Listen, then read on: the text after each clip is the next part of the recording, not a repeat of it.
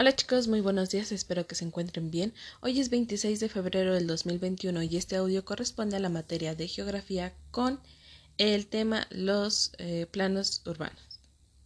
Bueno, como ya lo mencionamos en clases anteriores, la cartografía es la ciencia encargada de estudiar y elaborar mapas y otras representaciones en los espacios geográficos. Sin embargo, una de estas eh, representaciones es el plano urbano. Estas representaciones son a una escala y recordando que una escala es a menor dimensión para poder identificar dónde se encuentra cada lugar de una manera más factible. Algunas de las características principales de la ciudad también son establecidas dentro de estos planos urbanos o dentro, dentro de estas representaciones a escala. Los planos urbanos se muestran las estructuras viales, que es cómo, cómo, deben de transitar los carros, el servicio de asistencias, como pueden ser la Cruz Roja, los, eh, los hospitales, entre otros eh, aspectos donde nos podremos resguardar.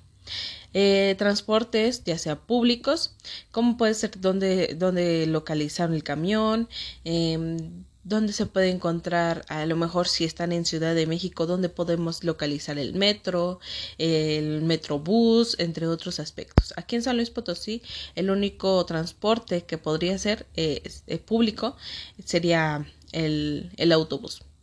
También se puede encontrar turismo si, si estuviéramos a lo mejor en la cascada, a lo mejor o en Gilitla, eh, se puede visualizar que, que, cerca de ese plano urbano podemos identificar dónde podemos encontrar eh, la cascada de Tamuín, la cascada de, de a lo mejor aquí en San Luis donde identificar el cerro de San Pedro, eh, donde podremos ubicar el cerro de San Miguelito, eh, la sierra de San Miguelito, o a lo mejor la sierra de Álvarez, entre otros aspectos así turistas, turísticos.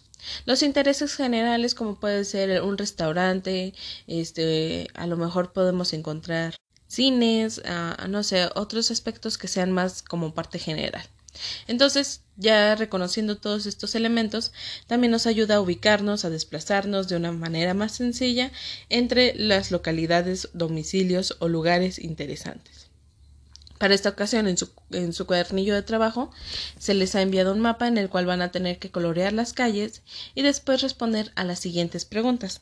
¿Qué hotel está al oeste del Hotel eh, Ceilán?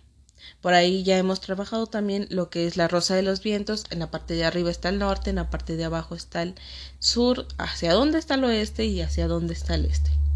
Y también van a, van a responder a la pregunta de qué elementos añadirías tú a ese plano geográfico, a ese plano este, urbano. Entonces, por ahí son sus dos, sus tres actividades muy pequeñas. Sin embargo, pues tienen el tiempo para estarlas respondiendo y si tienen dudas sobre esta actividad me pueden mandar mensaje.